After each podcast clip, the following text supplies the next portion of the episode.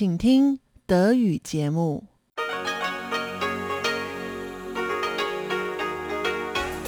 Hier ist Radio Taiwan International. Zum 30-minütigen deutschsprachigen Programm von Radio Taiwan International begrüßt sie Eva Trindl. Folgendes haben wir heute am Samstag, dem 12. Juni 2021 im Programm. Im Kulturpanorama führt Tatjana Romig ein Gespräch mit dem Filmemacher William Chen über die Herausforderungen durch die Covid-19-Pandemie. In Reise durch Taiwan reisen wir heute nach Nansaru, einem Dorf des indigenen Volkes Bunun in Namasia in Südtaiwan. Nun zuerst das Kulturpanorama mit Tatjana Romig. Kulturpanorama auf RTI. Letzte Woche haben wir im Kulturpanorama darüber berichtet, wie es Taiwans Kulturszene im vergangenen Jahr im Zuge der Pandemie ergangen ist. Nach Einschränkungen zu Beginn des vergangenen Jahres erblühte das kulturelle Leben in Taiwan in der zweiten Jahreshälfte 2020 wieder. Sogar Großveranstaltungen wie Konzerte und Festivals fanden statt. Vom Coronavirus-Ausbruch im Mai diesen Jahres wurde Taiwans Kulturszene wieder hart getroffen – Konzerte und Ausstellungen wurden abgesagt, Projekte auf Eis gelegt. Im Kulturpanorama sprechen wir mit Personen aus Taiwans Kultur- und Kreativszene, um mehr über ihre Situation zu erfahren. Heute treffen wir William Chen, einen freischaffenden Filmemacher, zum Interview. Herr Chen hat an der National Zhengzhi Universität in Taipei Radio und Fernsehen, Ethnologie und Religionswissenschaften studiert und sich bereits im Studium auf Filmproduktionen spezialisiert. Mit seinem Unternehmen Wills Creative Media arbeitet er als freischaffender Produzent, Videograf, Direktor und Videojournalist. Er war Regieassistent und Editor des Dokumentarfilms Metal Politics Taiwan über Taiwans Parlamentarier und Metal-Sänger Freddie Lim. Metal Politics Taiwan wurde 2018 unter anderem auf Arte ausgestrahlt. Er hat außerdem das Drehbuch für die preisgekrönte Dokumentationsserie Die Geheimnisse des Pangolin auf Discovery Channel geschrieben. Außerdem schreibt Herr Chen Drehbücher für kurze Theaterstücke, aufgeführt zum Beispiel als Teil der Taipei Shorts. Heute geht es im Interview um Herr Chens Perspektive auf die Herausforderungen für Taiwans Kulturszene im Angesicht des neuesten Coronavirus-Ausbruches. Herr Chen, wie wirkt sich die Verschärfung der Covid-19-Situation in Taiwan seit Mai diesen Jahres auf Ihre berufliche Situation aus? I'm a freelance filmmaker. I mostly do videography, filming and video editing. Ich bin ein freiberuflicher Filmemacher. Ich mache hauptsächlich Filmaufnahmen und die Nachbearbeitung dieser Aufnahmen. Vieles sind kleine bilinguale Filmprojekte. Manchmal arbeite ich auch als Crewmitglied für größere Filmproduktionen. Teilweise übernehme ich auch Übersetzungen für Filme und Filmprojekte für internationale Kunden. Ich habe eine kleine Firma registriert, über die ich Rechnungen und Aufträge abwickle. Der Covid-19-Ausbruch beeinträchtigt hauptsächlich die Filmaufnahmen. Ich war aktuell als Castingdirektor für eine internationale Filmproduktion tätig und das wurde aufgrund des Ausbruchs verschoben. Das gleiche gilt für mehrere Filmprojekte. Kleine Filmprojekte, bei denen nur wenig Leute am Set involviert sind, können wir weiterhin durchführen. Aber viele Kunden sind dennoch besorgt. Das Schneiden und die Nachbearbeitung der Filme sind nicht durch den Ausbruch beeinträchtigt. For those projects that's already in the editing or post-production phase, they won't be affected. Können Sie von zu Hause aus arbeiten? Yes, if you already have all the materials in my hand. Ja, solange ich das Filmmaterial habe, kann ich für kleine Produktionen auch das Schneiden und die Nachbearbeitung bei mir daheim mit meiner Ausrüstung abschließen. Die Regierung hat aufgrund des jüngsten Ausbruches das Sonderbudget für Corona-Hilfen auf 840 Milliarden Taiwan-Dollar, ca. 25 Milliarden Euro erhöht. Die Hilfen sollen Personen und Industrien unterstützen, die am stärksten von den Corona-Einschränkungen betroffen sind. Wird dieses Hilfspaket auch für Sie eine Hilfe sein und welche Art von Unterstützung brauchen Sie? Last year, me and some other people, we received uh, some funding. Letztes Jahr habe ich und einige meiner Bekannten etwas finanzielle Unterstützung von der Regierung erhalten. Aber für Freiberufler ist es sehr schwierig, Lohnausfälle nachzuweisen. denn das Kulturministerium verlangt von mir Belege über die Diskrepanz zwischen meinem normalen Einkommen und dem Einkommen in der Pandemie. Aber für viele Freiberufler war das Einkommen dieses Jahr sowieso nicht stabil und unser Einkommen fluktuiert generell stärker. Und die Regierung will oft bereits unterschriebene Verträge sehen. Aber für Freiberufler in Taiwan ist die Geschäftspraxis so, dass es oft lange keine unterschriebenen Verträge oder eine formelle Bestätigung über geplante Projekte gibt. Das macht es schwierig für die Künstler nachzuweisen, wie viel Einkommen geplant war und jetzt aufgrund der Pandemie ausgefallen ist. Den Grund und die Höhe des Einkommensverlustes nachzuweisen ist sehr schwierig. So that sometimes could be a little difficult for the artists to prove. Welche Art von Unterstützung benötigen freischaffende Kreative und Künstler dann in dieser Situation? Actually, I think the current relief measure is pretty fair. Ich glaube, dass die bisherigen Hilfspakete fair sind. Aber es wäre gut, wenn die Regierung es Freiberuflern erlauben würde, Unterstützung zu bekommen, die sich nicht so sehr auf geplante und ausgefallene Projekte bezieht. Manche Industrien erhalten auch Zahlungen über Gewerkschaften oder ähnliches. Aber wenn die Pandemie-Warnstufe 3 weiter anhält, dann muss die Regierung noch einmal über neue Maßnahmen nachdenken. Auf der anderen Seite haben Freiberufler auch die Chance zu entscheiden, ob sie etwas anderes machen wollen. Es ist jetzt vielleicht auch eine Zeit, um Karriereentscheidungen zu treffen. Maybe that's the time you should think about career choices or other things. Herr Chen, was sind Ihre Hoffnungen für die nächsten Monate? Obviously, I hope this outbreak will be contained very quickly. Ich hoffe, dass man den Ausbruch schnell in den Griff bekommt. Glücklicherweise oder auch unglücklicherweise hatten wir über das letzte Jahr kaum Covid-19-Fälle in Taiwan. Dieser Ausbruch ist daher eine neue Erfahrung für uns. Letztes Jahr habe ich über die potenziellen sozialen Veränderungen nachgedacht. Wenn Leute lange unter bestimmten Bedingungen leben, ändert das ihr Verhalten. Ich habe zum Beispiel immer davon geträumt, Filmdirektor zu sein. Aber nach diesem Jahr frage ich mich, würden Menschen nach der Pandemie noch ins Kino gehen, wenn sie ein, zwei Jahre nur daheim Netflix geschaut haben? Und selbst wenn 80% wieder ins Kino gehen würden, würde das 20% der Einnahmenverluste bedeuten. Das könnte ein langfristiger Wandel sein. Daher hoffe ich, dass die Pandemie bald vorbei sein wird. Obviously, I hope that uh, this whole thing will, will be gone very soon. Nachdem wir jetzt über all die Einschränkungen und Schwierigkeiten gesprochen haben, denken Sie, dass im Gegenzug die Pandemie auch etwas Positives für Taiwans Kulturszene mit sich bringen kann? Our economy is more driven by small business. Obwohl wir natürlich auch Großunternehmen haben, basiert unsere Wirtschaft auf kleinen und mittelständischen Unternehmen. Und diese kleinen Unternehmen können schnell reagieren, weil sie weniger zentralisiert sind.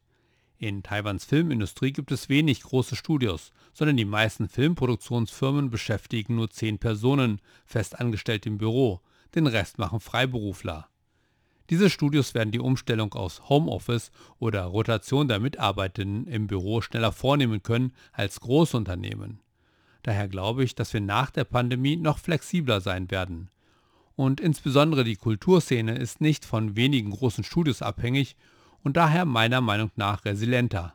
Außerdem denke ich, dass es eine gute Gelegenheit für Taiwan ist, die Bürokultur zu überdenken und flexible Arbeitszeiten und Homeoffice einzuführen. Im letzten Jahr war ich sogar etwas besorgt, weil wir die Pandemie so gut im Griff hatten, haben wir die Chance, wie in den USA oder Europa verpasst zu lernen, wie sich Arbeitskultur verändern kann. Das ist jetzt auch eine Chance für die Kulturindustrie. Vielen Dank, Herr Chen, für das Interview. Das war der Filmemacher William Chen im Interview über die Herausforderungen des Corona-Ausbruches für die Kulturszene in Taiwan. Er sprach über die Schwierigkeiten für freischaffende kreative Lohnausfälle nachzuweisen, die Flexibilität kleiner Filmstudios in Taiwan und die Chance für neue Arbeitsmodelle durch die Pandemie. Das war ein Beitrag von Tatjana Romig.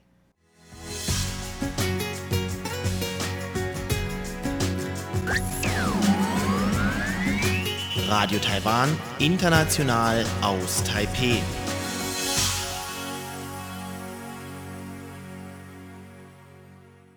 Nun folgt Reise durch Taiwan. Heute führt uns unsere Reise nach Nansalu, einem Dorf des indigenen Volkes Bonon in Südtaiwan.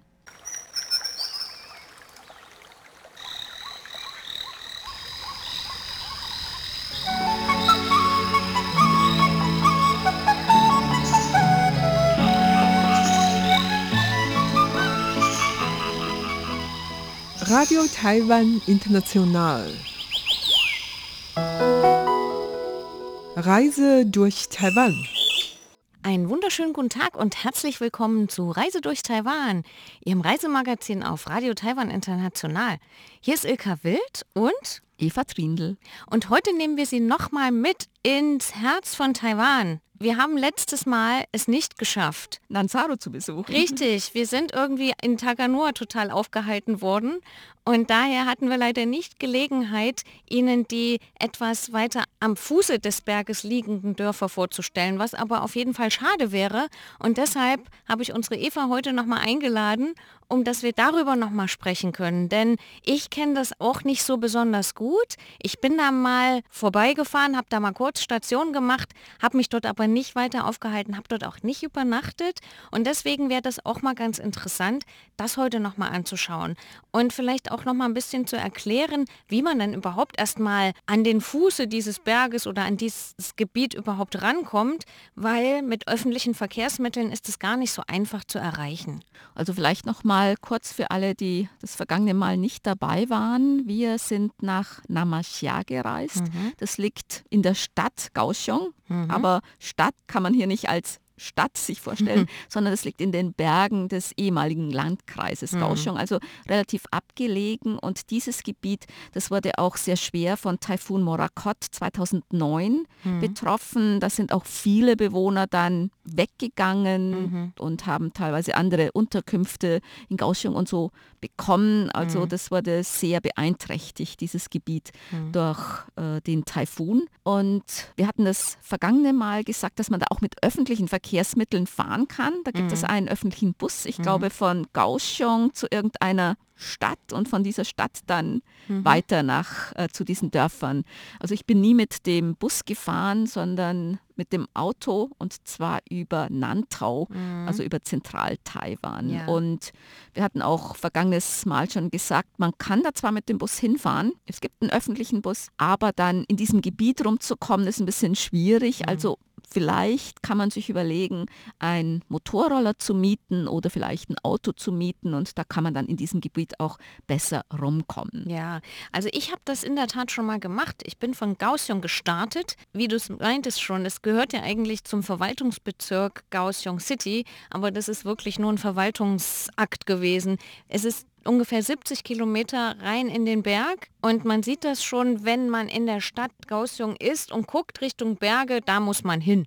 Es ist aber wirklich weit und man braucht wirklich richtig lang. Also man braucht Stunden, um diese 70 Kilometer zurückzulegen. Mit öffentlichen Verkehrsmitteln. Mit öffentlichen Verkehrsmitteln, ganz genau. Man fährt sozusagen, man muss den Bus nach Jiaxian finden. Mhm. Das ist ein kleiner Ort, also ist eigentlich der größte Ort dort, aber es ist trotzdem immer noch ein sehr kleiner Ort. Und dort muss man dann zur richtigen Zeit am richtigen Ort sein, um den dann weiterfahrenden Bus noch weiter nach oben zu finden. Und wenn man wirklich Glück hat, sind diese Busse kompatibel, aber in der Regel ist das wirklich schwierig. Manchmal hat man Glück, noch diesen kleinen Medizinbus zu erwischen, mhm. aber der wird auch nicht jeden Tag fahren, sodass es da wirklich Anschlussprobleme gibt im wahrsten Sinne des Wortes. Und daher äh, würde es sich wirklich empfehlen, sich einen privaten Transport zu organisieren in dieser Gegend Namashia, da mhm. wohnen vor allem Bunun. Ja. Das ist ein indigenes Volk mit ca. 60.000 ähm, Angehörigen und auch Kanakanavu, die haben da schon viel früher gewohnt, aber da gibt es nicht mehr so viele. Es ist ein sehr kleines Volk mhm. und auch die Sprache wird nur noch von wenigen alten Leuten gesprochen. Ja. Ilka hat über diese Sprache äh, geforscht mhm. und ich mache seit mehreren Jahren einen Kurs und zwar über Bunun, über mhm. die Kultur der Bunun und Rituale der Bunun. Und von daher, mein Kursleiter, der kommt aus Namashia und mhm. zwar aus Nansaru. Ich glaube, das ist jetzt mittlerweile das kleinste Dorf und zwar relativ weit unten. Also wir waren das letzte Mal in Dakanua, ganz oben. Das mhm. war das äh, letzte, der, die letzte Siedlung dieser drei Dörfer, Nansaru, Maya und Dakanua. Mhm. Wir sind da, unser Kurs sozusagen, einige Leute von unserem Kurs und mein Kursleiter, wir sind zusammen dahin gefahren und zwar von Taipei aus mit dem Auto, mhm. weil wir hatten da so einen richtigen Plan. Wir mhm. wollten da nicht nur einfach aus Spaß und Tollerei hin, sondern auch mein Kursleiter, der ist auch immer sehr bemüht, die Kultur der Bonon zu vermitteln, mhm. nicht nur an Leute in der Stadt, jetzt in Taipei, dass er Kurse gibt und so, sondern auch in seinem eigenen Dorf. Mhm. Und er sagt, es ist ein Anreiz für die Bewohner des eigenen Dorfes, auch für die Kinder, wenn Leute von der Stadt kommen, die überhaupt nicht Bunun sind Mhm. und die dann diese Rituale gelernt haben Mhm. und das auch vorstellen. Dann Ja. denken sie, Mensch, die können das, die interessieren sich dafür und, und wir, also er findet, das ist halt ein Anreiz. Mhm. Und deswegen, er hat dann einen Kurs gemacht, einen offenen Kurs für äh, traditionelles Flechten Mhm. mit Rattan und Bambus, glaube ich auch. Mhm. Und das war halt am Nachmittag, da hatte er so einen Kurs angeboten, wer kommen mag von dem Dorf oder irgendwo in der Gegend, der kann da mitmachen. Das war in so einem kleinen Café Mhm. und die haben dann auch so traditionelle Sachen da verkauft. Zum Beispiel diese Kraxen nennt man die, diese geflochtenen, die man auf den Rücken trägt, Ja. die man traditionell hatten die Bonun, die auch um, um ihre Sachen zu transportieren. Ähm, landwirtschaftliche Produkte und so weiter. Ja. Oder Sachen, die geknüpft wurden, äh, um die Jagdbeute zu transportieren. Und auch natürlich landwirtschaftliche Produkte und äh, Kleidung. Ja, und dann hatten wir am Tag darauf, Mhm. und zwar in Dakanua, in dem Kulturzentrum mit Bibliothek, da, das hatten wir auch erwähnt, Mhm. in dem größeren Dorf, da gibt es ja auch eine Schule und Kulturzentrum und so Mhm. weiter. Da hatten wir auch so einen Kurs, so einen offenen Kurs und unser Kursleiter hat eingeladen, Mhm. also Familien, Kinder und alle, die mitmachen wollten. Und wir hatten zuerst vorgestellt, diese traditionellen Gesänge, Rituale, dann äh, diese Rhythmik mit diesen Holzstößeln, Mhm. äh, mit der man eigentlich Hirse stampft. Ja. Und das gibt ein Ritual, da macht man immer zu zweit mit verschiedenen Rhythmen. Und es Mhm. gibt dann sozusagen ja, so eine Art So ein Echo-Effekt. äh, so Rhythmus, Mhm. äh, so wie Musik. Mhm.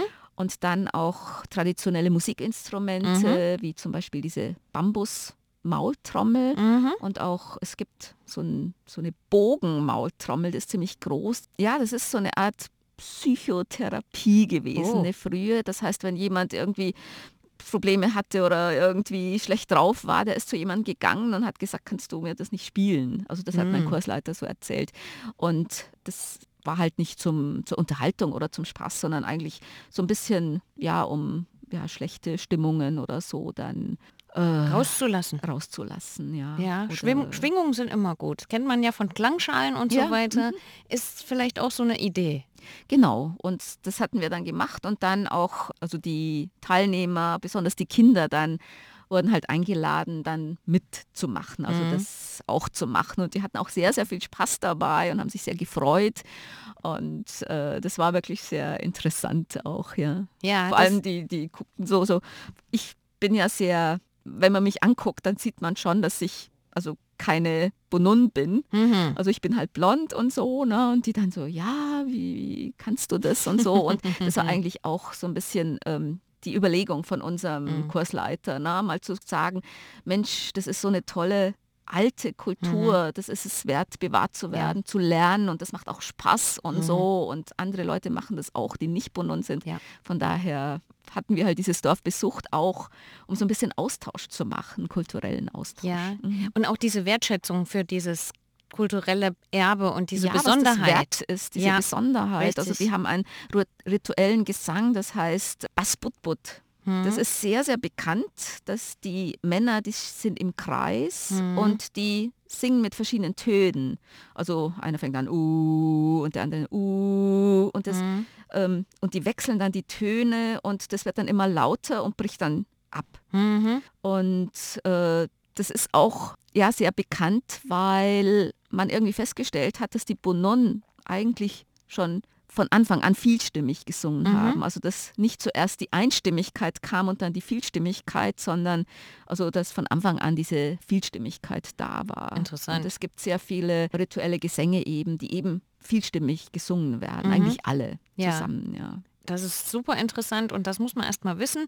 Und wie du schon sagtest, den Leuten, auch den eigenen Leuten, das erstmal klar zu machen, was sie da, auf welchem kulturellen Schatz sie quasi sitzen, das ist nämlich gar nicht so trivial, weil es gab ja viele, viele Jahre, Jahrhunderte, Jahrzehnte, wo es genau andersrum lief, wo es eigentlich immer hieß, ja, Ureinwohnersprache und Ureinwohnerkultur, das ist zwar hier, aber irgendwie braucht das kein Mensch, auf Deutsch Also gesagt. teilweise auch verboten worden, in der Richtig. Schule zu sprechen. Ganz genau. Auch mit Hacker oder Minnern und auch zum Beispiel diese Rituale oder so, die waren teilweise auch, auch verboten, Mhm. Ja. auch während der Kuomintang-Regierung, weil das sozusagen eine illegale Zusammenkunft ist und ja, so. ja. Ne? Und Kriegsrecht, ne? Da ist das nicht so äh, genau, ohne weiteres das. Äh, ist Mhm. natürlich ziemlich eingebrochen. Ja. Aber du kennst sicher auch dann dieses Ritual, das kam ursprünglich von der erfolgreichen Kopfjagd, Oh ja. wo die Männer dann so sagen, welche Erfolge sie halt Ja. hatten. Ne? Und dann zum Schluss geht es immer hu, hu, hu, hu, hu, hu.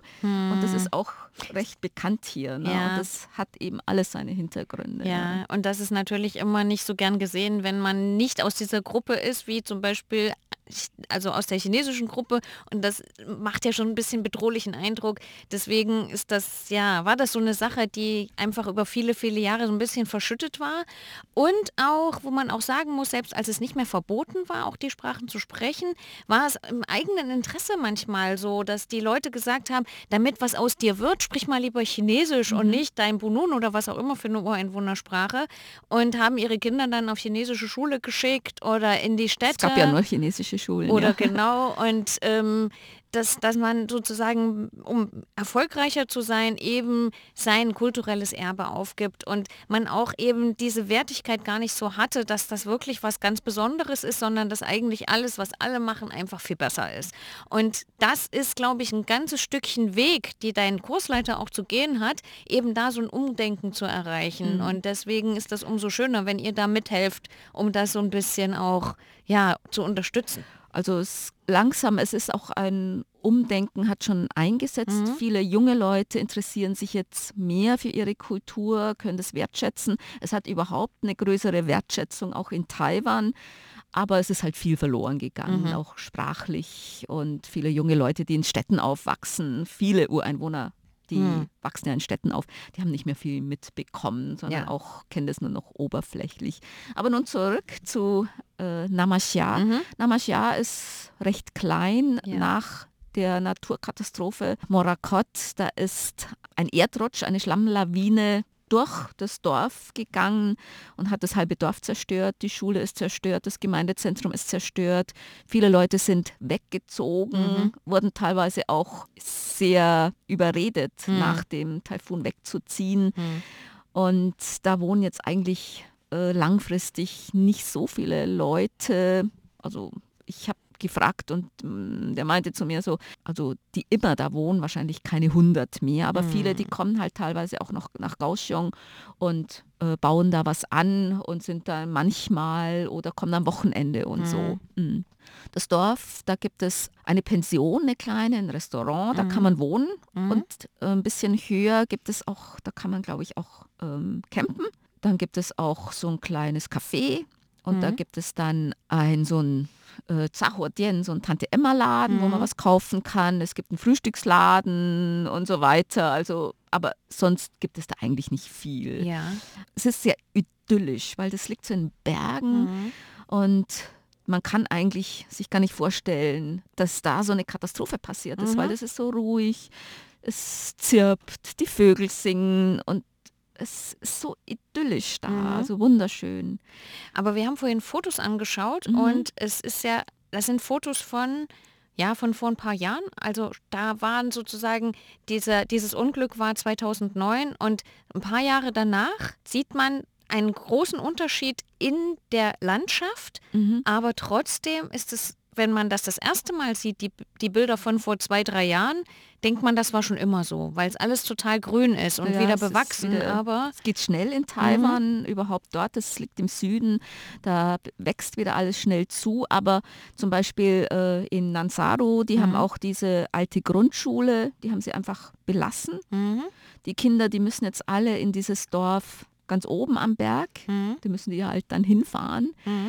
Und ähm, also da kann man halt noch sehen, also was kaputt ging. Und die haben auch zwei Bilder und zwar ein Bild, das ist eine Drohnenaufnahme ein Jahr vor der Katastrophe und gleich daneben ein Bild nach der Katastrophe. Und da sieht man wirklich, wie diese Schlammlawine durch das ganze Dorf ist. Und wenn man sich mit den Bewohnern dort mhm. unterhält, dann erzählen die auch, ne, mhm. wenn die da waren, wie das war, ne, und so die Geschichten, ne, wo sie irgendwie, ja, ob der eine jetzt, wenn man rechts oder links gelaufen ist, als man gehört hat, dass da irgendwas kommt, mhm. das hat halt entschieden, ob du lebst oder ob du stirbst. Ja, hm. ja, das ist schon unglaublich. Das, vor allen Dingen, was da auch für eine Gewalt dahinter steckt, da kann man eigentlich auch nicht mehr viel machen. Ne? Also da ist man einfach ja, dem ausgeliefert, mhm. ob man jetzt zufällig gerade mal auf der richtigen Seite von der Straße irgendwie unterwegs war.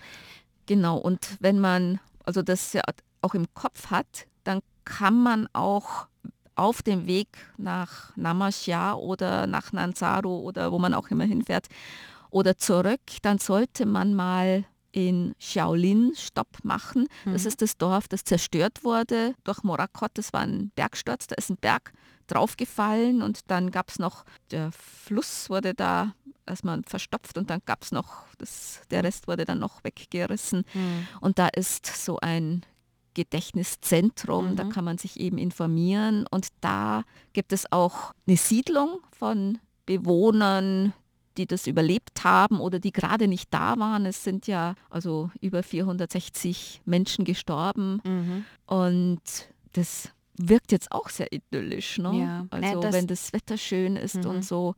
Und da gibt es jetzt drei Siedlungen, so viel ich weiß, von Leuten, die eigentlich ursprünglich aus diesem Dorf Shaolin sind. Also die sind auch nicht alle an einem Ort. Mhm. Und dieses ähm, ja, dieses Gedenkzentrum, das kann man sich wirklich mal angucken. Ja. Da kann man sich informieren, auch über diese Naturgewalten, was da passiert ist. Ja. Also das würde ich eigentlich ähm, ja, einen Halt machen. Ja, das ist empfehlenswert. Zur Information. Ja, das ist absolut empfehlenswert, damit man auch mal weiß, ja, wie so eine Naturkatastrophe entsteht, was da sozusagen passieren kann und auch wie die Leute damit dann umgehen, dass sie dann auch sich so ein Memorial dann schaffen, mhm. um eben auch da einen Platz zu haben, um zu trauern, um an ihre Verwandten zu denken. Finde ich auf jeden Fall eine gute Sache. Und da ist auch, auch sehr so schön. Park, da mhm. haben sie für jede Familie, die ja. verschüttet wurde, die umgekommen ist, einen Baum gepflanzt. Ja. Weil die, ja, das sind ja Tonnen von Berg. Das sieht man jetzt, wo früher das Tal war, ist jetzt so ein Hügel. Ja, mhm, genau. Mhm. Also ganz, die Landschaft hat sich ziemlich verändert mhm. seitdem.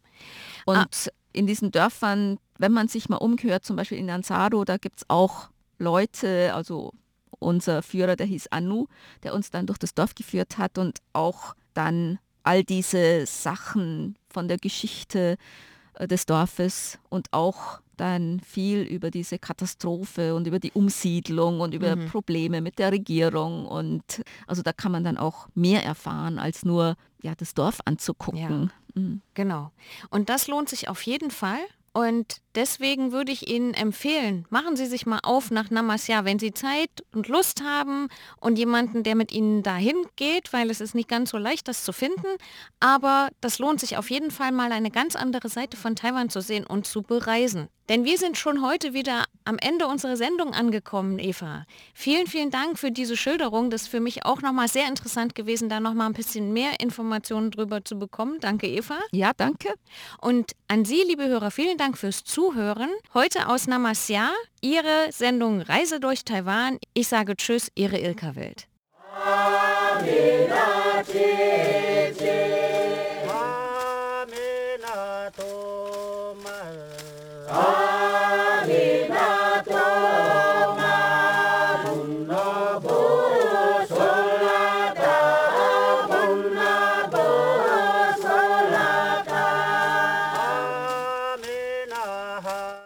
Sie hörten das deutschsprachige Programm von Radio Taiwan International am Samstag, dem 12. Juni 2021. Unsere E-Mail-Adresse ist deutsch.rti.org.tv. Im Internet finden Sie uns unter www.rti.org